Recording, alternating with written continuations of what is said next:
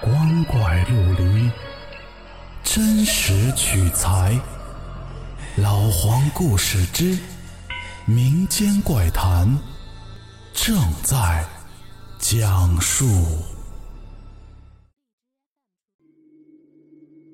各位听友，晚上好，我是老黄。今天的故事叫《窗台见》，来自一个济南网友的分享。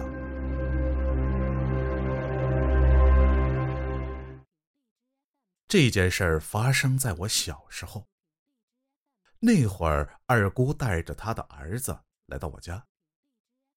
那孩子比我小五岁，管我叫哥哥。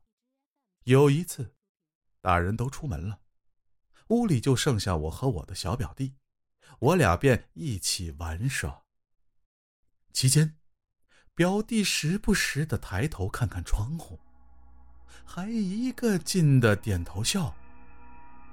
当时我背对着窗户，完全不知道那会儿发生了什么事儿。看表弟的动作很奇怪，我就回头也看了一眼，可是什么也没发现。我就很生气的问他：“你在干嘛呢？”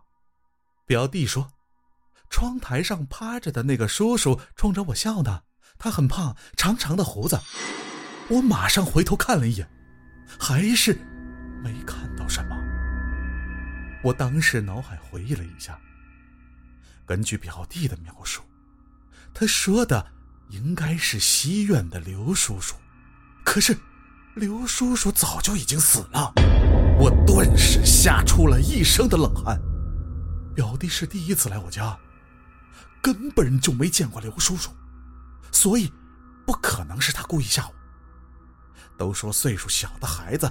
能看见别人看不见的东西，难道这就是天眼？